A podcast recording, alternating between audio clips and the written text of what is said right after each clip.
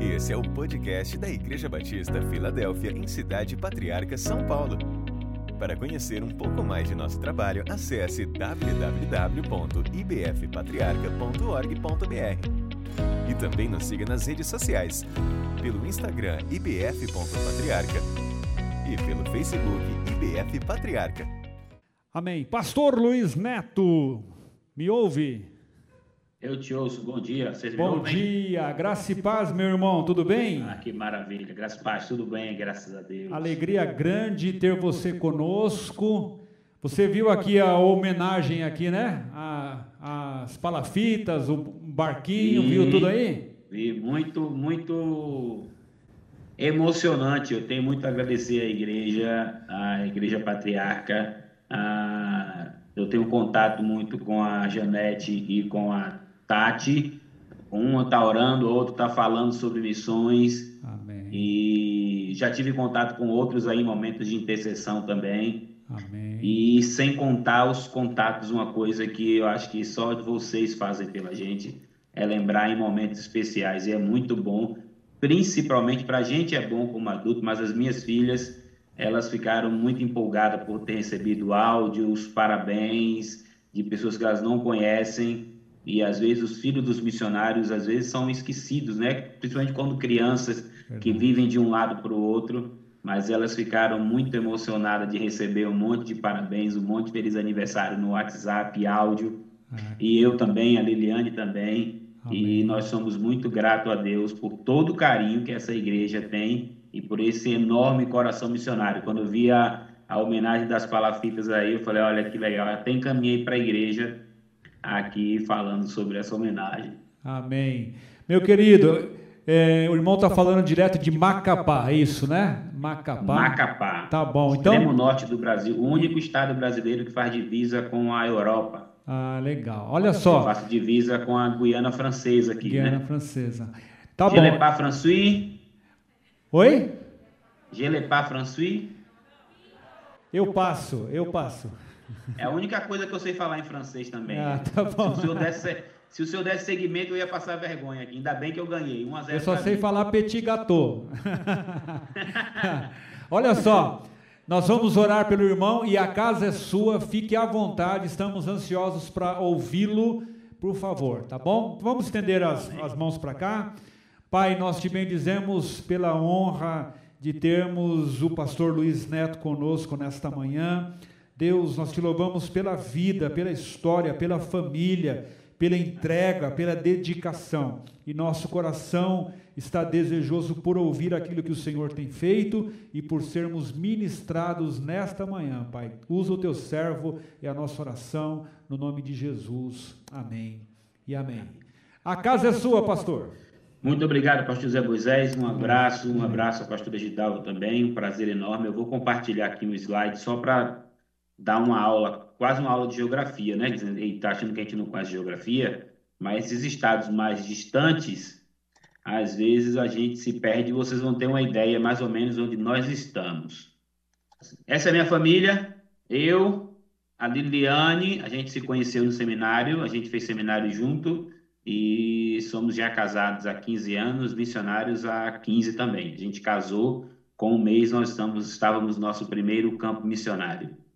Nosso primeiro campo missionário foi na Bahia e foi um trabalho, um, um, tra um primeiro trabalho é sempre um trabalho muito ansioso, né? Eu tenho grandes problemas com ansiedade e nós passamos 10 meses lá. Depois, na época, eu tinha saído da, eu, eu sou batista independente de conversão, sou de Salvador, né? E saí de lá com 18 anos para o seminário e nunca mais voltei. A Liliane é amapaense mesmo, ela foi para o seminário lá. A Luciana, essa mocinha pequenininha aqui do meu lado, ela é amapaense e a Luciane nasceu, ela é a Luciana, a Luciane é missionária de vida, porque ela foi fabricada no sertão da Bahia, só que não tinha hospital lá, a gente era missionário lá, ela terminou indo para uma outra cidade, terminou nascendo em Feira de Santana. Então só nasceu lá e depois vai rodando o mundo junto com a gente. Ela tem 12 anos. E lá em Vitória da Conquista a gente a gente não tinha filhos, e só um garotinho que morava em frente a gente, que era um garotinho muito pobre, e eu deixei esse versículo de abertura, ou como tema, né, para o que eu vou falar hoje, que Jesus diz isso, né? Todas as vezes que vocês fizerem essas coisas, algum desses marginalizados ou excluídos, ou algum desses pequeninos, como diz a tradução, era a mim que estavam fazendo. E nós passamos dez meses, em frente à nossa casa morava um garotinho de 11 anos, o Gabriel, e nós cuidamos dele, ele quase que morava com a gente ali. E a gente foi embora, a gente nunca mais teve contato, né? 15 anos atrás não tinha, não tinha WhatsApp, essas coisas, nunca mais tivemos contato. Semana passada, esse, gar, esse garotinho entrou em contato comigo. Ele me mandou uma mensagem. É, me mande, por favor, me mande uma mensagem nesse WhatsApp, eu preciso de uma mensagem de gratidão. Aí eu fui ver o perfil da pessoa que era. Quando eu olhei a foto, eu lembrei, eu falei, não acredito, que é esse garotinho. Aí eu nem mandei mensagem, já liguei direto e ele falou, Neto? Eu falei, Gabriel, eu não acredito que é você. Ele fez, cara, eu lhe procuro há mais de nove anos, Neto. Eu procurava Neto Salvador, Neto Cruz das Almas, Neto Pastor, e eu nunca te encontrei, mas terminei fazendo uma ligação com uma outra pessoa que me falou de você e agora eu te encontrei e eu quero só agradecer a você por tudo que vocês fizeram a mim. Eu lembro da, do sabor da pipoca da sua esposa, eu lembro dos passeios ao shopping que a gente fazia, eu lembro do bolo de banana que a gente fazia, eu lembro das nossas saídas para vender. Eu, eu vendia algumas coisas para me manter no campo, né? E ele ia com a gente. Ele fez Hoje Eu Sou Missionário Batista, estou indo para o seminário Peniel, e todas as vezes que as pessoas me perguntam de onde veio a minha vocação, eu falo que a minha vocação veio quando eu morei com um casal de missionários que me ensinaram o que é amor. Porque a pregação do evangelho é isso, a pregação do evangelho é essa compaixão, essa dedicação à pessoa e que às vezes nós não veremos aquilo que nós estamos pregando. Sabe, 15 anos depois receber uma bênção dessa de uma ligação de uma criança de 11 anos que 15 anos depois te liga para só te agradecer por ter semeado a mensagem no coração dela, foi algo fantástico, abençoador. Nós ficamos muito felizes. Então, essa é a nossa família. Esse, esse Laranjinha é onde nós estamos. Olha, eu estou aqui no Laranjinha, vocês sabem onde é que vocês estão, estamos longe bastante. Aqui em cima, depois do Laranjinha, já é a Guiana, as Guianas, né? Nós temos uma divisa com a Guiana Francesa, um pedacinho nosso faz divisa com Suriname também. Essa aqui é a nossa comida típica, eu quero dizer para vocês que vocês estão todos errados aí em São Paulo. Isso aqui é o fruto do açaí e aqui é do jeito exato de comer açaí. Irmãos, parem de comer açaí da forma errada. Açaí pretinho aqui, farinha, camarão, se você for da classe. Mas essa é a forma correta, com farinha de tapioca ou farinha grossa, farinha de puba, né? A farinha daqui é, é diferente, e com camarão. É pecado mortal sem perdão, aqui no norte, colocar leite condensado, morango e essas coisas dão diabetes, irmãos. Então, pelo amor de Deus, saiam desse mundo de vocês. Quando vocês vierem aqui, a gente vai levar vocês para comer o verdadeiro e legítimo açaí, não essa falsificação que fazem com vocês aí embaixo. Aqui é um, dois pontos turísticos do Amapá. Se tiver alguma dúvida, pastor, e alguém quiser falar, você pode me atrapalhar, não tem problema não, viu? Dois pontos turísticos do Amapá. Aqui, o de cima é o Marco Zero do Equador. É, eu moro no hemisfério norte, então eu estou no verão, nosso clima aqui é o verão. Hoje está um dia ameno, então eu devo ter aqui hoje uns 38 graus. É isso mesmo, 38. Tá quente, viu? E é absurdo. Não, 41, atualizou aqui, 11 e 20, 41 graus. Aqui é clima equatorial, umidade lá em cima, e hoje está até nubladinho, está suave aqui. Mas esse monumento aqui é um monumento fantástico, porque o Amapá é a única capital do Brasil cortada pela linha do Equador. Então, uma parte da população mora no hemisfério sul e outra, a maioria da população mora no hemisfério norte. Então, nós, nosso clima é diferente de vocês. Vocês estão no inverno e nós estamos no verão. Tá vendo que chique? Então, eu sou eu sou norte-americano e não falo nem francês e um pouco do inglês. Mas pelo menos on fire eu sei falar. Yes, como diz o pastor José. E esse outro aqui é a Fortaleza São José, de baixo, é uma das sete maravilhas do Brasil, foi construída por escravos e não foi usada para guerra, só trabalharam como sempre faz, fazem com os escravos, né? mas também é um ponto turístico interessante a ser vivido. Aqui é o bairro que nós estamos. Eu sou, eu trabalho com uma comunidade ribeirinha migrada de comunidades ribeirinhas. Então, para se, se ter ideia, essas pessoas saem das, das comunidades ribeirinhas e elas migram para a cidade de Macapá. Se você, não sei se talvez pelo slide dê para entender, mas não sei se dá para ver o meu mouse. Mas se você observar a parte esquerda, você tem os bairros quadradinhos com os telhados de barro.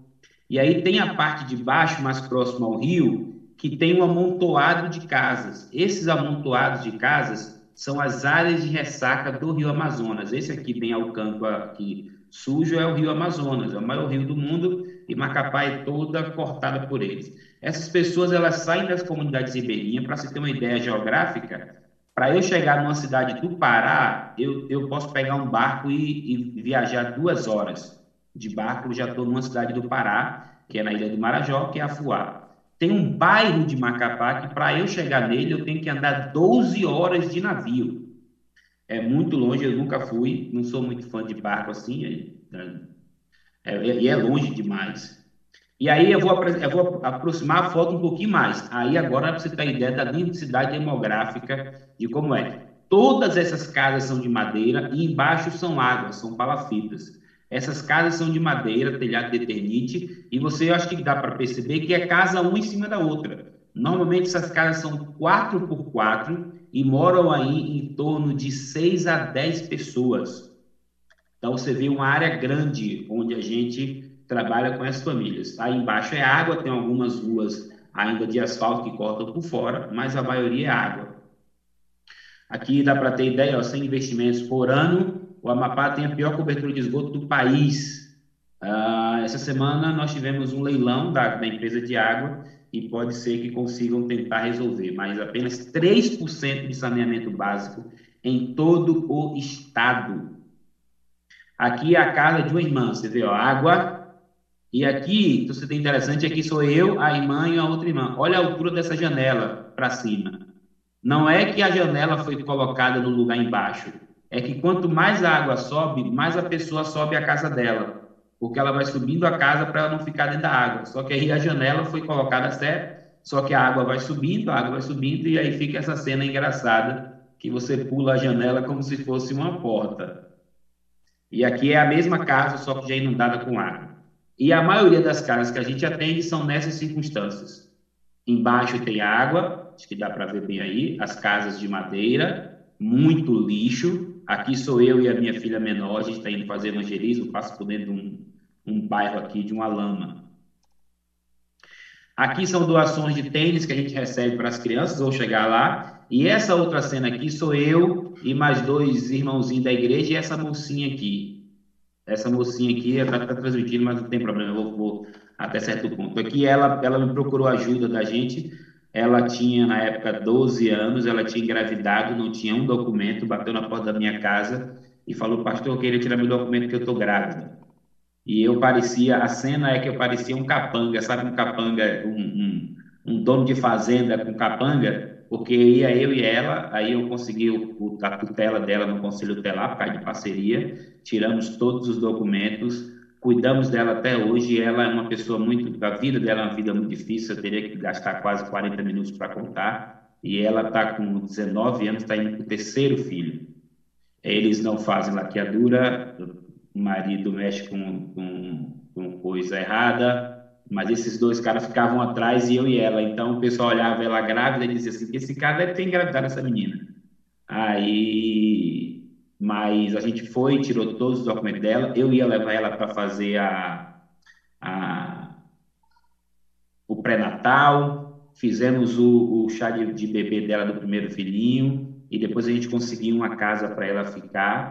Ela ficou, terminou mexendo nas coisas da mulher lá e voltou de novo e aí, quando ela voltou, já envolvida com esse rapaz, e mas até hoje a gente dá assistência para ela. Sempre, a gente sempre conversa, mas é muito difícil, mesmo que você fale de método contraceptivo, a gente sabe que o mundo que ela vive, ninguém quer respeitar isso, e a mulher é usada como um objeto, né? E é muito difícil, mas a gente gosta muito dela até hoje. Aqui ainda bem que não tem mais crianças, mas é o pão nosso de cada dia. Isso é um macaquinho, gente. Olha que perversidade. A gente não come isso aqui todo dia, mas na região eles, eles vão para os interiores e caçam e aí trazem. Olha que coisa terrível. Mas macaco, jacaré, paca, tatu, todos esses tipos de bichos sempre aparecem. Bicho preguiça, olha, bicho preguiça, eu, eu, eu, eu, eu, e, e eu falo que isso é errado, que a caça é errada, eu falo que é pecado, mas é uma coisa que tem entranhada na cultura do povo. E uma vez que eu vi que o cabra matou o bicho preguiça, meu Deus do céu, parecia que estava matando uma criança. Eu falei, olha, ele tem condição de comer isso e nem de apoiar esse pecado de vocês. Vocês vão tudo é para o inferno.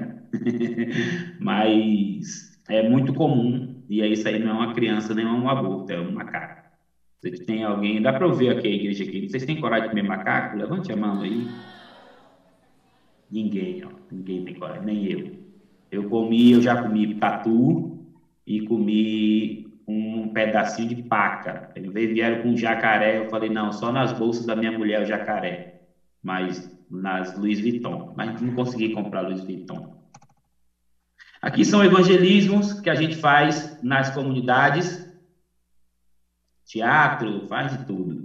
Aqui são trabalho com mulheres, evangelismo já aí já na cidade, né? Assim, a cidade é muito pequena, o diâmetro da cidade, você ter ideia, o raio, né? Ela é de 20 quilômetros. Então, do centro para 10 quilômetros eu termino a Zona Oeste, do centro mais 10 quilômetros eu termino a Zona Sul, do centro mais 10 quilômetros eu termino a Zona Norte. Do centro para a Zona Leste é, é 20 metros, porque é o Rio Amazonas, não tem Zona Leste. Aí aqui é no centro, a gente faz evangelismo com jovens adolescentes na, na, na cidade também. Aqui a gente, apesar de tudo, de ser um campo missionário também, a gente faz feiras missionárias, é, nós tínhamos um, um, missionário nosso que saiu da gente, foi para o seminário e trabalhou, trabalha com tradição de indígenas, né? Aqui, festa de crianças, você vê que crianças, nossas crianças, é, 300, 350 crianças. Aqui é EBF, aqui em cima é Dia das Crianças. E esse espaço é um espaço alugado nosso, são momentos especiais. Aqui, aqui é o famoso Futilama do Norte, aqui é o Rio Amazonas. O Rio Amazonas é um rio que tem maré, então ele sobe e desce, sobe e desce. Quando desce, o pessoal joga futilama. Isso aqui é lama mesmo. Escorrega igual quiabo. Mas é divertido. O gordinho aqui cai toda hora e todo mundo ri dele, mas eu não desisto, não. Um dia eu me torno um profissional. Aqui são as pontes. E aí eu começo a pensar com você sobre a importância de ser igreja. E sobre o texto, sobre compaixão, sobre uma verdadeira compaixão e uma verdadeira importância de ser igreja. As pessoas moram em ruas como essa, tá vendo? Você não vê ah, assim, pastor, mas cadê a água? Ao redor, não sei se está vendo o meu mouse, mas ao redor da ponte você vê que tem uma, parece areia. Isso aqui são caroços de açaí. As pessoas pegam essas áreas de ressaca e elas vão entupindo com caroço de açaí. E aí essas pessoas andam por esses lugares aqui. Imagine uma criança andando por esse lugar, imagine um cadeirante andando por esse lugar. E a Bíblia diz que Jesus, ao ver o povo, tinha compaixão. O que é compaixão? Compaixão é ter piedade, é, um, é, é se sentir aflito com a adversidade do outro. Compaixão é ser movido, e eu acho que Paulo vai falar isso, né? Pelas entranhas, isso move você. E nós tivemos um senhorzinho que caiu dentro desse lago. E aqui dentro, gente, você imaginar o seguinte: não tem banheiro, não tem fossa. As fezes e as urinas vão tudo para dentro da água aqui.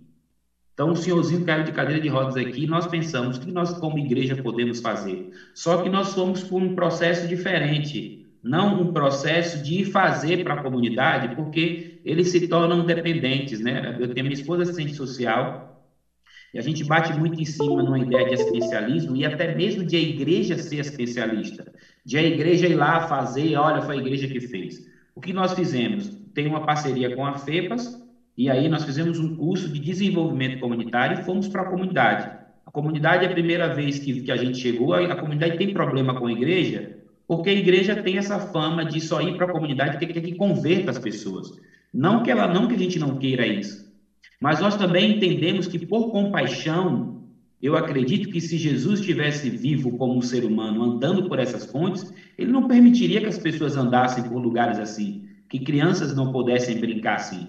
E nós, como embaixadores de Cristo, fomos lá, conversamos com a comunidade, nós temos um método, nós queremos ajudar, e aí nós fomos, começamos a trabalhar com eles, e o primeiro orçamento foi 7 mil reais para fazer 80, esse é um pedaço que vocês estão vendo, para fazer 84 metros de pontes. E eles disseram, pastor, nós não temos recursos. Falei assim, nem eu. Mas nós vamos fazer, vamos pedir, e nós vamos pedir de pedaço em pedaço, a gente vai fazendo de pedaço em pedaço.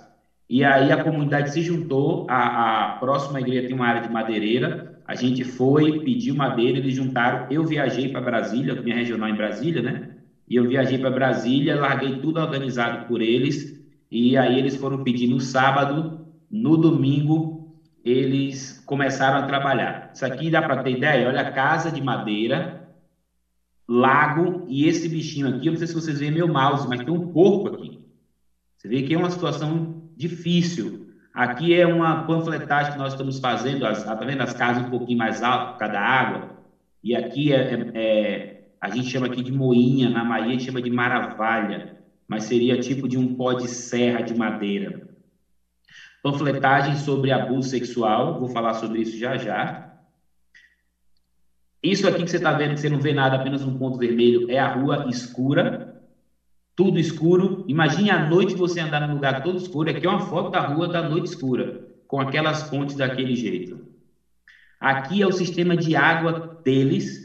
Essa água que você está vendo aqui, é aqui tem tudo que você imaginar. Essa água não serve para consumo, mas as pessoas não têm condições, às vezes, de comprar água mineral. E a ligação é feita assim, olha, aqui no Prazo de Pau você vê um, uma liga de pneu de bicicleta e aqui embaixo da mesma forma, aí você liga a bomba de sucção. E essa água é algo que muitas pessoas usam para consumo. O que Cristo faria? O que Cristo faria? E o primeiro processo de compaixão que Cristo faz é um processo de filiação. Gênesis 12, 8 diz que então o Senhor Deus declarou: Não é bom que o homem esteja só. Farei para ele alguém que o auxilie e lhe corresponda. A verdadeira compaixão, ela é uma compaixão real. Ela acontece num contexto de família, num contexto de igreja e num contexto de comunidade, a ponto de que a comunidade ao redor da igreja não é um povo que a gente não que a gente não se relaciona, mas que a gente está afiliado, porque essa ideia de afiliação é se envolver com o outro fazendo família. Por isso que como igreja nós nos chamamos de irmãos, porque nós nos filiamos uns aos outros. E é essa desafiliação que vai acontecer quando a gente escolhe não servir, né? não se dispor por outro. Como que eu, como que eu como, como igreja, como servo de Jesus, vou ver pessoas tomando água nessas condições e simplesmente dizer assim, isso é um problema, um problema do Estado, não é um problema meu. Aí a gente vai fazer reuniões comunitárias. Aqui sou eu com a, comunidade, a gente cria um grupo de comunitários, de pessoas comunitárias, são pessoas com extremos problemas, né? A, a, a vida, a vida de, de a cultura ribeirinha tem muito disso, de problemas e marido de um com o outro, mas nesse momento o importante é o que nós podemos fazer de melhor com eles. E nós nos juntamos em reunião e vamos fazendo, vamos trabalhando. Aí o que que gera? Gera o segundo passo da comunhão. Gera o vínculo, João, cap, João capítulo 1, Jesus diz, né? Aquele, aquele que é a palavra tornou-se carne entre nós e viveu entre nós. Nós vimos sua glória, glória de como de unigênito vindo do Pai, cheio de graça e de verdade. Essa compaixão faz com que a gente se vincule, que a gente tenha, é, ela vai exigir relações pessoais como indivíduos e não como religiosos, porque eu sou pastor evangélico, aqui tem um outro crente aqui de uma outra igreja que é chato demais da conta, porque ele não concorda com a forma como a gente age, se envolver com os, os, os ímpios, né? E mas os outros todo mundo entende, eu preciso me vincular, eu preciso fazer parte desse povo. Eu preciso ser mais um deles para que eles entendam que não é só um pastor que está ali, mas é alguém que está buscando uma vida digna para cada um. A gente vai se filiar. A gente, assim como Cristo, eu me torno carne do povo que eu trabalho. E aí isso é importante tanto para o ajudador como para o ajudado. Então, tem uma frase de, do James Yen que ele diz: vá às pessoas, viva entre elas, aprenda com elas, ame-as, comece com o que elas sabem, construa usando o que elas têm. E no final, elas vão dizer: fomos nós que fizemos. E essa é a ideia, não é? Não, a gente não trabalha para que a comunidade diga: ah, foi a Igreja Batista que fez. Elas vão dizer: fomos nós.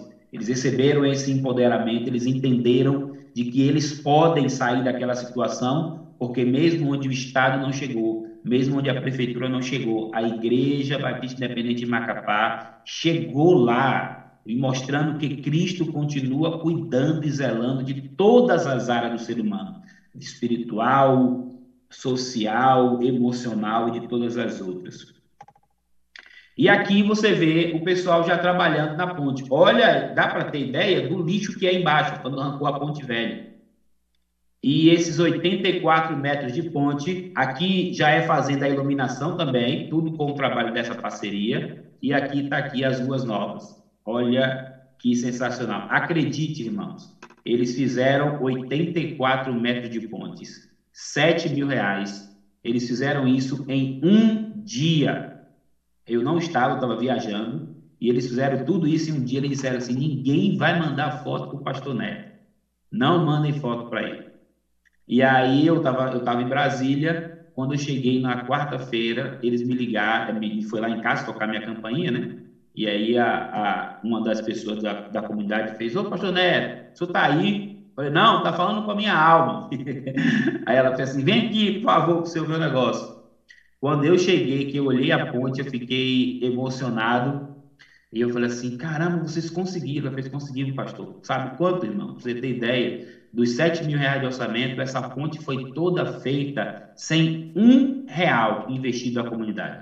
Tudo de doação, porque elas entenderam. E aí, hoje, para vocês terem ideia, essa ponte nunca mais voltou a ficar da mesma forma que estava no início. Porque a transformação do evangelho como um todo foi tão grande que hoje o João levanta, pega o martelo dele e prega. Hoje a Maria levanta a vida e diz assim: Fulano, olha, tem que pregar a madeira ali para não deixar cair, para que ela não volte nunca mais. Isso é transformação também do evangelho na vida dessas pessoas. Nós temos hoje a, tesoureira nossa, é uma pessoa da comunidade que ouviu o evangelho, que participou e disse: tem alguma coisa errada, a, a, a comunidade não, não, não é normal né? Eu, a, a rua da igreja ela tem 900 metros, tem 10 igrejas. Oito católicas, oito Assembleia de Deus, uma igreja católica e a gente batista. Né? E o pastor Batista está no meio de todo mundo, está no meio do povo, vai para um canto, vai para o outro. Mas ela falou assim: eu preciso ouvir o que, que esse cabra diz. Porque não é possível que, que não, não faz sentido mas as pessoas vão ouvindo, as pessoas vão chegando e Deus, a, a, semente vai sendo lançada. Mas nós não podemos fazer isso de forma nenhuma para que essas pessoas convertam. Porque aí seria um proselitismo. Nós fazemos isso porque nós amamos ela. É Deus que nos move a entender que agora, ainda com dificuldade, mas o cadeirante consegue sair daqui. As crianças conseguem brincar aqui. A água, olha aqui a questão do abuso. Quase 400 casos de abuso sexual infantil foram registrados no Amapá em 2017. Eu tive agora, no período de pandemia, três meninas adolescentes de 12 a 14 anos grávidas. Eu não pude fazer o projeto, estava tudo suspenso. E a menina de 14 anos grávida, aluna nossa, campeã, foi campeã nos esportes que a gente pratica. E você fica, são esses momentos que você precisa cuidar do seu emocional para não sofrer por isso. E aí, em 2013, surge o projeto Acolher, como eu tive, eu cheguei a ter em 2013 nove meninas grávidas de 12 a 14 anos. De 12 a 14 anos. Você imagina, eu tenho uma filha de 12 anos, eu não consigo imaginar a minha filha nem conversando sobre isso. E aí nós tínhamos um grupo de dança, nós acabamos o grupo de dança, transformamos num projeto social e nós ficamos oito anos sem nenhuma gravidez. Na oito anos foram sete anos sem nenhuma gravidez na adolescência. Começamos a perder agora em 2020, 2021, né? Foram oito anos. Em 2021 nós voltamos a ter gravidez na adolescência porque o projeto teve que parar. A gente só dava assistência às famílias por telefone, as crianças ficavam em casa e automaticamente não ficam em casa. e aí nessas relações o pai já deixa a menina vir. Nós estamos falando de uma cultura ribeirinha, não é igual a gente. Na cultura ribeirinha o homem é sempre muito forte, né? Ele é o trabalhador, ele é o que sobe no pé de açaí, ele é o que vai pescar. A mulher é a procriadora. Em frente à igreja, ao templo que a gente usa hoje, tem uma família com 23 filhos. 23 filhos. E na igreja nós temos caso de crianças que elas são filhas e netas do mesmo pai, porque elas surgem de relações de incesto.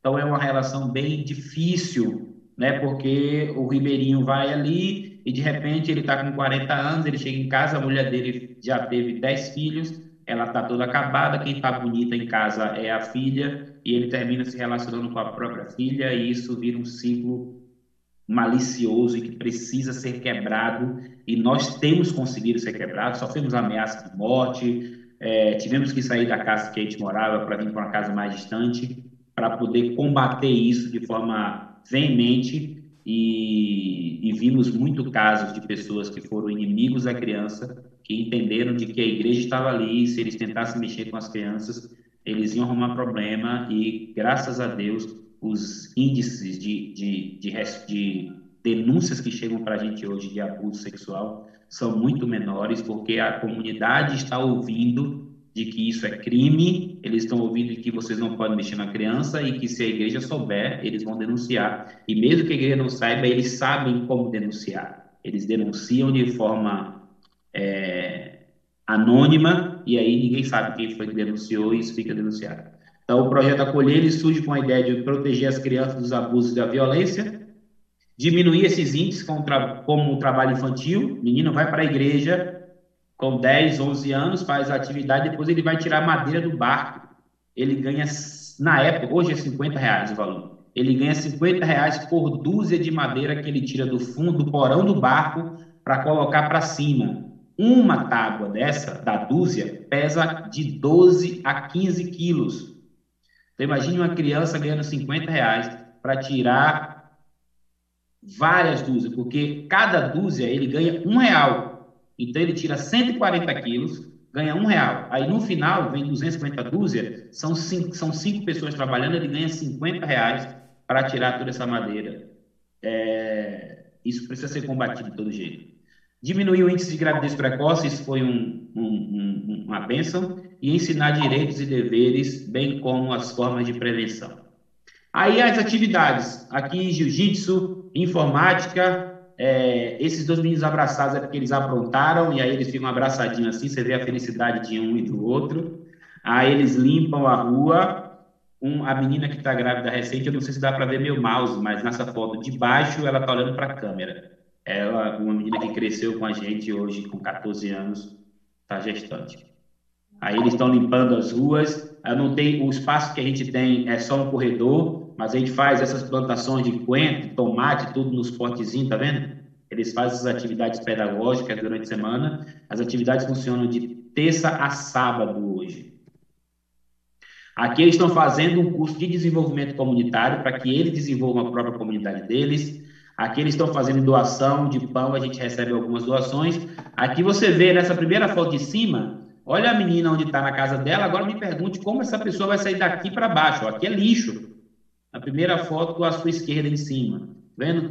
Palafita, aí algumas já tem, ó, casa de, a gente chama aqui de alvenaria, né? Mas casa de, de tijolo, já é numa outra ruazinha, e eles entregando, fazendo parte disso. Olha, vende-se açaí batido com água mineral, açaí do corrudo. 100 reais o litro, olha aqui embaixo na foto. Vocês pagam 30 reais num pote de 100 ml, gente. Vocês estão fazendo tudo errado aí, meu. Vem para o Amapá tomar açaí de graça. Agora, eu vou falar que você tomar açaí nesses cantinhos aí, só corajoso, viu? Porque esse açaí aí, ninguém, ninguém garante que a água é com água mineral mesmo, não. Aqui são eles desenvolvendo brinde para o Dia das Mães. É, a gente faz os brindes com eles, ensina eles e eles mesmos entregam no, no Dia das Mães. Aí esse trabalhinho aí. É, aqui a gente vira artesão, a gente vira professor de esporte, vira tudo.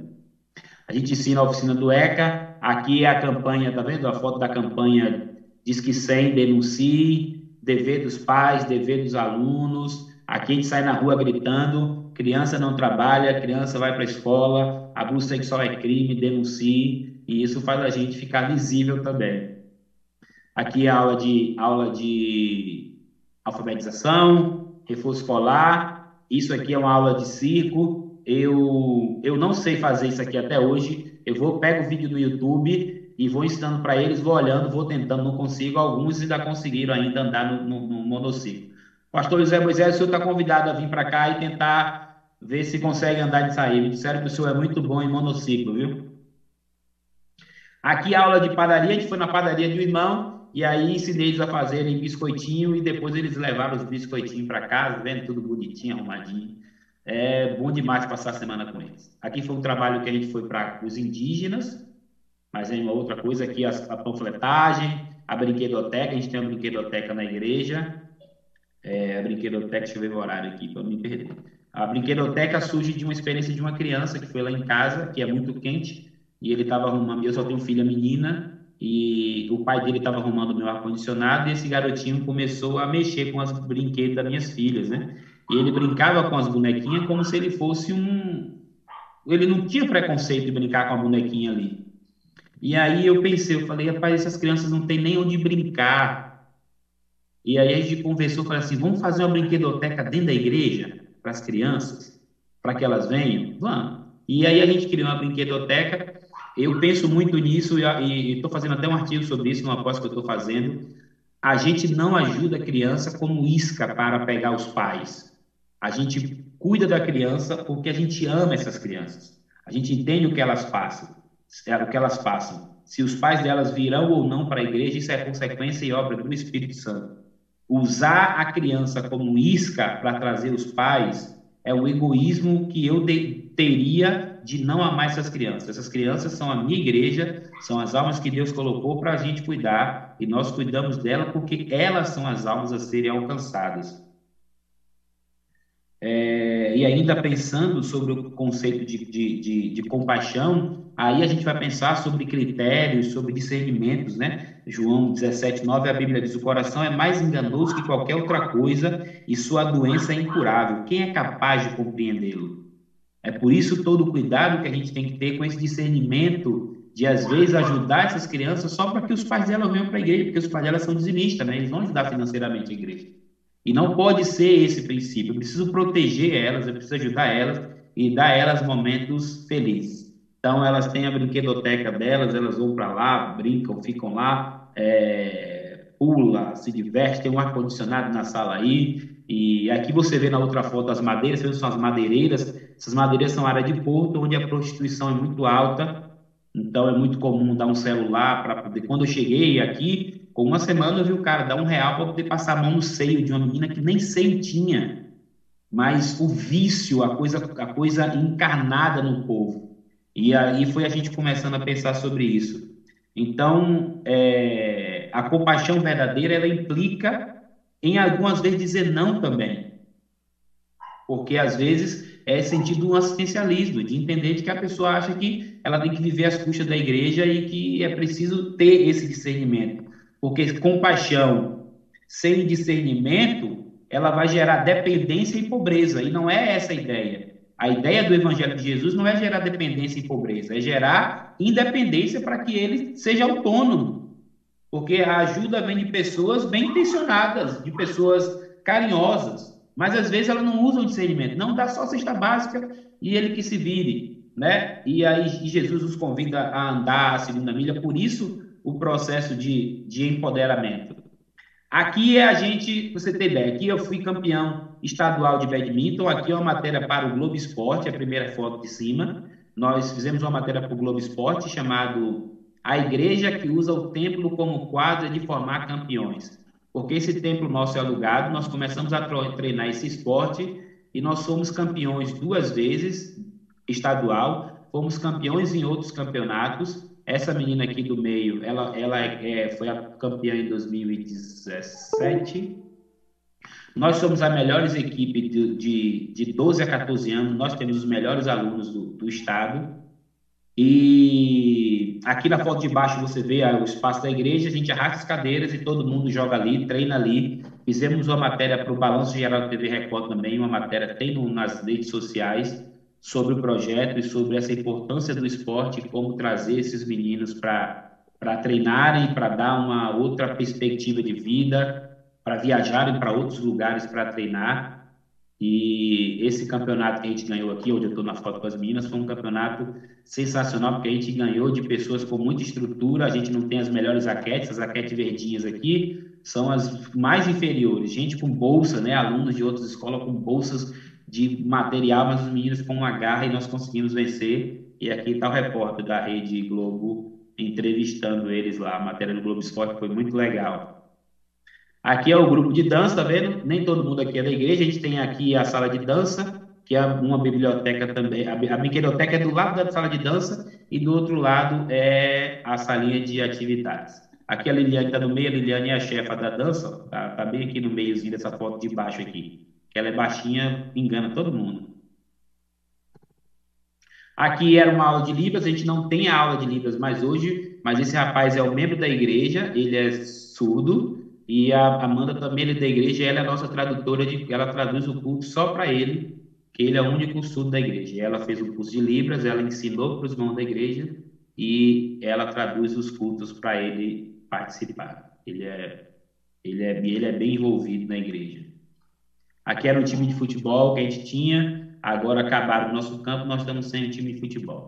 Esses dois rapazes dessa foto de cima da esquerda são os dois obreiros da igreja, o Hércules e o Rodrigo. O Rodrigo vai casar agora. O Rodrigo chegou comigo com 12 anos. É, bebia, fumava. Hoje é servidor estadual, psicólogo formado e casa agora, 4 de outubro, com uma outra menina que chegou para a gente muito sofrida, mas hoje é pedagoga formada. O Hércules, o de baixo, moreninho de boné azul, ele é hoje o, o coordenador do projeto social. Eu dou assistência para ele no projeto que ele está aprendendo, mas ele ajuda. Nisso a chuteira era acima, a gente já ganhou uma doação de chuteira nova, todo mundo ganhou chuteira nova. Aqui é uma atividade que a gente faz no sábado, que dá alimentação complementar, almoço, é o Clube do Silinho, muito divertido também. Aí eles levam os brindezinhos para casa, a gente senta onde der, e eles gostam mesmo é quando tem lanche, é quando o almoço é açaí com calabresa, eles endoidam. E aqui os motivos de oração, para que continue orando pela nossa família, pela nossa saúde física e emocional. Tem dias que não são fáceis, esses últimos dias foram dias bem difíceis da minha saúde. Nosso sustento, pela plantação da igreja de liderança. Nós temos uma boa liderança hoje, né? Dizem que missionário bom é missionário é, desnecessário. Esse é o objetivo, fazer com que a gente seja desnecessário. E nós estamos chegando a esse ponto. O sustento do projeto, que as pessoas podem apadrinhar as crianças do projeto pela FEPAS, fepas.org.br, é só procurar Macapá lá, e você pode adotar uma dessas crianças. Hoje nós temos 80 crianças tratadas diretamente, indiretamente. São mais de 150 pessoas que a gente atende. E você pode fazer uma doação mensal de 35 reais lá e ajudar o projeto. E a construção do prédio próprio, a gente tem o nosso terreno, nós conseguimos comprar um terreno com as doações. E queremos agora, é, conseguimos a planta, falta agora um engenheiro para poder dizer como que as coisas vão, acontecer, para a gente começar a construir de pedra em pedra ali. E não é construir uma igreja, é construir um espaço adaptado para essa comunidade, porque o, o processo vai ser um processo de, de fazer com que a comunidade entenda que aquele não é só um espaço religioso, mas também um espaço de cuidado para essa comunidade, de continuar protegendo, e aí ainda pensando sobre compaixão, a compaixão também vai gerar esse empoderamento. A verdadeira, a verdadeira compaixão, ela vai levar à restauração da dignidade, do autorrespeito, da autonomia. Né? É, nada vai criar mais dependência do que privar as pessoas de terem educação, de terem trabalho. Eclesiastes fala sobre isso, né? É, é, Salomão diz: Por isso concluí que não há nada melhor para o homem do que desfrutar do seu trabalho, porque esta é a sua recompensa, pois quem poderá fazê-lo vê o que acontecerá depois de morto. Essa é a ideia de que a comunidade, esse trabalho com a comunidade, com eles, eles possam entender de que assim, eu não preciso esperar que o Estado chegue aqui me entregando cesta básica. Eu preciso levar eles a entender a importância dos estudos, a importância do trabalho. Eu lembro que a gente conseguia no início trabalho em carteira assinada e a pessoa não queria. Ela dizia assim: Não, pastor, eu trabalho aqui, ganho 30 reais de manhã, dá para eu comprar meu açaí. Amanhã é, é, eles vivem de forma errada o texto bíblico que diz: Basta cada dia seu próprio mal. Então é preciso, tudo que, que fazemos deve ter embutido um componente de aprendizado. Toda, toda, toda pregação que acontece para as crianças, protegendo elas. Você imagine uma igreja que. A gente, a gente tem pouca gente na igreja hoje 20, 25 pessoas. Mas criança, a gente sempre teve muita criança no projeto. Mas você ter 15 crianças abusadas sexualmente. Imagine uma criança que foi abusada aos 4 anos de idade.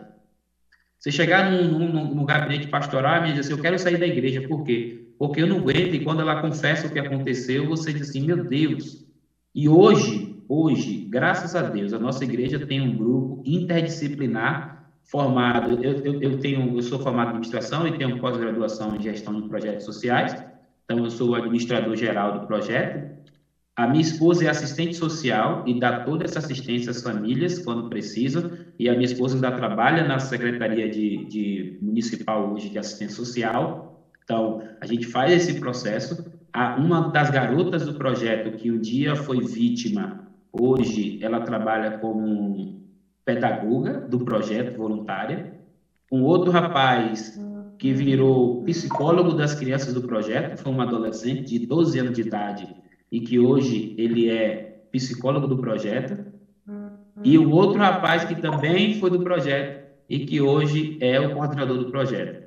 Então, toda a liderança do projeto que a igreja desenvolve é formada por pessoas que foram tratadas, alcançadas, que alcançaram sucesso na vida, de que Deus abençoou a vida delas, elas converteram e hoje trabalham com o projeto a minha liderança da igreja, da liderança administrativa da igreja, mais de 50% são de alunos, do, alunos da igreja do projeto que cresceram com a gente, que converteram e que hoje são parte da liderança. Vice-presidente, tesoureiro, secretário, os dois secretários, conselho fiscal, são pessoas que cresceram como adolescentes e que hoje fazem parte de uma diretoria administrativa.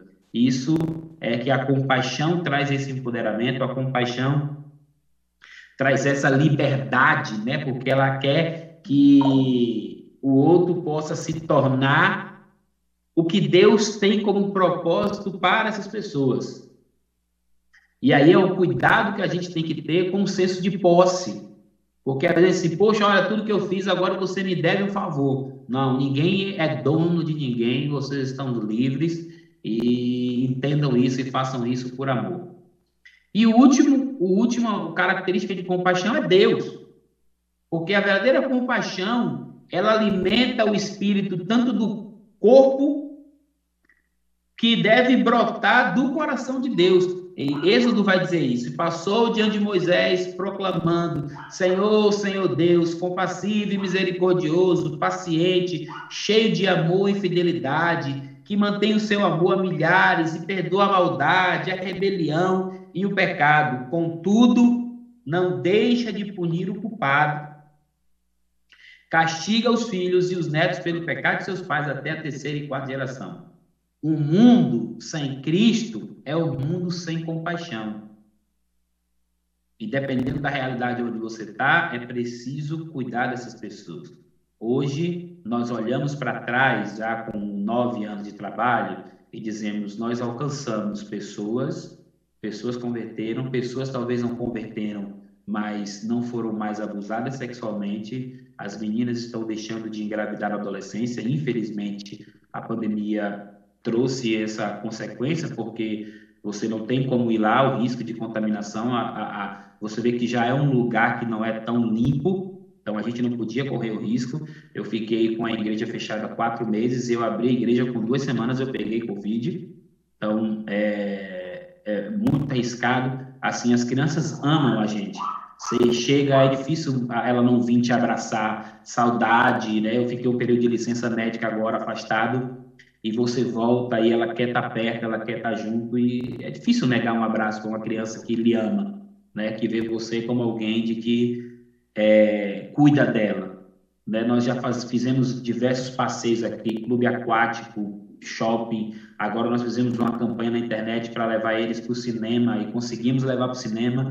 E graças a Deus as ofertas vai dar para levar para o cinema, comer pipoca de cinema, é, refrigerante de cinema. Refrigerante de cinema é tudo igual, mas a pipoca de cinema é especial. Eles fizeram um preço bem mais em conta o cinema aqui no shopping. Vocês precisam ver uma criança, bota, é muito engraçado. Eles colocam o pé na escada rolante e volta e eles olham o mundo e a minha assim, pastor, todos os lugares, melhores lugares do mundo que eu fui, eu fui porque vocês me levaram. Porque a gente entende que a cultura, que a sociedade, isso é para fazer parte de todo mundo. Todo mundo tem que ter direito a isso. Todo mundo deveria fazer parte disso. E isso quem move o nosso coração deve ser Jesus. É Cristo que move o nosso coração a entender a importância de cuidar de uma criança dessa, de protegê-la de todas as formas, de receber recado de gente da comunidade, olha, de arrancar os nossos cartazes e mandar recado, diga ao pastor que se ele continuar se meter, nós vamos arrumar problema para ele, e você vai para a polícia e faz uma denúncia, e a polícia sabe quem é, e você tem que estar tá ali. E esse rapaz que uma vez fez, fez uma... Esse rapaz que uma vez fez essa ameaça para a gente, é, ele tinha uma mesa de bilhar e ele trocava é, ficha de, de de, da mesa do sinuca, do bilhar, ou ele tinha, ele era, tá gravando, vou um pouco mais cuidadoso para falar, né? Mas ele trocava com as crianças por outras, por outros motivos não tão, não tão republicanos. E aí ele ficou muito bravo. Hoje esse rapaz é um amigo nosso, ele já frequentou cultos da igreja, não cometeu ainda, mas é um amigo nosso porque ele entendeu de que a igreja está ali para fazer o bem. Uma vez a FEPAS fez uma pesquisa lá no bairro e perguntou é, o que aconteceria o que aconteceria se a sua igreja fechasse. E eles foram para a rua perguntar qual é a igreja que faria falta se fechasse. E a única igreja de tantas igrejas que, fechar, que faria falta foi a nossa igreja. Porque assim, olha, se a igreja é batista fechada, nós não sabemos o que faremos. De manhã eu vou trabalhar, meu filho vai para o projeto, de tarde ele vai para a escola. Se o meu filho não for para o projeto, a igreja me liga dizendo que meu filho não veio para cá. Então eu estou ciente que no período que ele não estava, alguma coisa está acontecendo. Né? Ele tem alimentação, uma alimentação complementar, é, ajuda ali, alguns às vezes nas aulas da tarde chegam sem almoçar e vão comer, e a semente está sendo lançada e pregada. Né? O Moisés, que hoje ele é do Conselho Fiscal da Igreja, ele disse num testemunho dele há pouco tempo atrás, ele fez assim, se eu não conseguisse, se eu não conhecesse a igreja, eu teria, eu teria dois, dois fins. Ou eu estaria morto, ou eu estaria preso. Ainda bem que no final ele falou, eu sou a universal. Graças a Deus ele não falou isso. Mas é, é a mensagem do evangelho chegando, transformando um garoto de 14 anos já envolvido com, com a criminalidade e que hoje faz seminário. Nós temos quatro alunos fazendo seminário hoje. É, faz seminário, trabalha durante o dia, faz faculdade e, e que o Evangelho transformou a vida dele. Então, essas são histórias de transformação de famílias, de vidas, de crianças que precisam ser protegidas é, nós também sofremos muito, eu confesso que não é tão fácil, né? Passei por alguns problemas de saúde relacionados ao estresse do trabalho que você faz, por isso peça esse cuidado emocional. Estou tomando algumas medidas, estou no período de seis meses de tratamento, porque você chega uma hora que isso tudo vai pesando, né? E sofre você, sofre a família, sofre as crianças. A minha filha sofreu uma tentativa de, de abuso por uma outra criança, isso são coisas que vão enchendo a caixa d'água aqui. E pedimos a Deus que não, não, não nos deixe. Eu, e eu termino a minha, pelo menos a minha fala aqui, meio-dia, vou comprar meu açaí para comer. Com, hoje a gente vai comer com toscana, com linguiça toscana. Vocês vão de tarde comer com, com granola e leite condensado. Depois reclamem que estão com diabetes. Não, o problema é meu. Estou aqui sendo profeta na vida de vocês mas é, nesses momentos que foram difíceis, os últimos dois meses, Uma palavra que Deus tem falado ao meu coração, e eu quero que fale o seu coração também, é que quando os discípulos foram enviados para o mar da Galileia e o milagre de Jesus andar sobre as águas, eles passam a noite remando no meio daquela tempestade. Não tinha motor 40, era no barro, no braço mesmo. E eles remando e a tempestade batendo e quando eles não tinham mais força, quando eles pareciam cansados, quando eles pareciam que não tinham mais jeito, às três da madrugada, Jesus aparece e eles acham que é um fantasma. E talvez a primeira coisa que eles esperavam que Jesus fizesse era que Jesus acalmasse a tempestade. Talvez a primeira coisa, Jesus, acalma a tempestade, é só isso que a gente quer. Mas Jesus não acalma a tempestade primeiro. A primeira coisa que Jesus faz é dizer: não temas, sou eu. Porque se vocês tiverem certeza de que Cristo está com vocês, e isso trouxer segurança, não importa a tempestade que tiver. A presença de Cristo é suficiente para me trazer descanso. E todo milagre que acontece precisa ser pedagógico, eu preciso aprender alguma coisa com isso. E a Bíblia diz que Jesus vai ali, conversa, depois tem a situação de Pedro, vocês lembram toda essa história? E Jesus depois leva eles em paz até a beira do rio. Porque não adianta acalmar a tempestade, irmãos, se você não tiver no seu coração a certeza de que Cristo é a sua segurança. Não é livrando a gente do problema que as coisas vão resolver.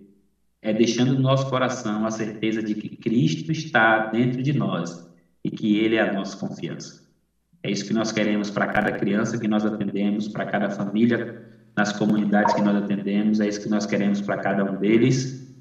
E é isso que nós pedimos que vocês continuem orando pela gente. Mais uma vez eu quero agradecer uh, o contato direto que eu tenho aqui é com a Tati e a Janete, mas teve um monte de gente que já mandou mensagem para a gente de parabéns. A pastor Zé Moisés e a pastora Gidalva. Eu, quando, quando recebi o carinho aqui das meninas, eu terminei agradecendo ao pastor Edinho, que, era, que não era mais pastor na época, não sou eu mais não, mas é, nossa gratidão a vocês por todo esse cuidado, por tudo que vocês têm feito nós. Continue orando pela nossa vida, pela nossa família é, e acreditando de que missões é, precisam continuar acontecendo, porque crianças estão sendo livres de abusadores, porque famílias estão deixando de beber água, e eu nem falei sobre água, é tanta coisa que acontece, a água, vou, vou, vou vá perto, tenha paciência comigo. É, a água, quando vocês viram na foto lá, aquela água suja, aquela água eles já não bebem mais. Nós fizemos uma parceria com a MOB, a MOB, a MOB era a igreja El Shaddai, eles mandaram aqui para cá, terminou virando a viagem da MOB Missões, de férias para missões, e eles trouxeram todo o recurso e a comunidade fez toda a ligação da água. Essa água não é mais contaminada, e a própria empresa do Estado, ela disse, pastor, a obra de vocês traz dois benefícios. Um era o desperdício, não teria mais desperdício de água, porque aquela água passava dentro do lago, dentro da sujeira. Um... Tinha um rapaz, eu vou usar uma expressão bem nossa aqui, então não se escandalize não, vocês vão ouvir uma palavra pesada. Mas ele diz assim, ele diz, pastor, eu estou tomando banho de bosta, porque quando ele liga a bomba de sucção, a água puxa tudo que tem. E aquele cano quebrado dentro do lago, onde vai fezes e urina, vem tudo junto lá. E aí ele usava essa água, essa água que usa para tomar banho. Então ele fala assim, a gente já, já sai do banheiro fedendo. E aí essa água acabou o desperdício, porque a água foi toda feita em cima da ponte, essa não tem contato com nenhuma outra água. E a segunda e o segundo benefício que a empresa de água falou é de que isso não é um resultado só imediato. Isso é um resultado que vai ser um resultado para gerações. Porque as crianças não ficarão mais doentes porque eles tomarão água potável, a comunidade vai, vai ter menos problema com, com, com verme porque a água é potável. E tem uma senhorinha que falou comigo assim, ela disse assim, pastor, toda vez que eu tinha que lavar roupa branca, eu tinha que aparar a água do, do ar-condicionado. Que ar-condicionado aqui não é item de, de luxo, gente. Aqui tem que ter ar-condicionado. Sem ar-condicionado, o suor pinga mesmo com força. A umidade é alta, né, por causa do Amazonas, e o calor é absurdo. E aqui é calor direto. Não tem. A semana era meia-noite, eu estava com 38 graus. Assim, é, é, é quente mesmo. E ela falou, pastor, eu vou. Eu aparava a água do, do ar-condicionado para lavar roupa mim. E agora minha água está limpinha. E eu falei assim: isso é o reino de Deus chegando. Então, a Bíblia diz, Isaías vai falar sobre isso, né? Que quando o reino de Deus vier, é, não haverá velhos morrerão com seus dias de vida bem-vindo, as crianças terão, os trabalhadores construirão suas casas, as crianças serão cuidadas e nós somos sinalizadores do reino de Deus. Nós estamos sinalizando como é o reino de Deus. Aonde Jesus, o céu só é céu por causa da presença de Jesus.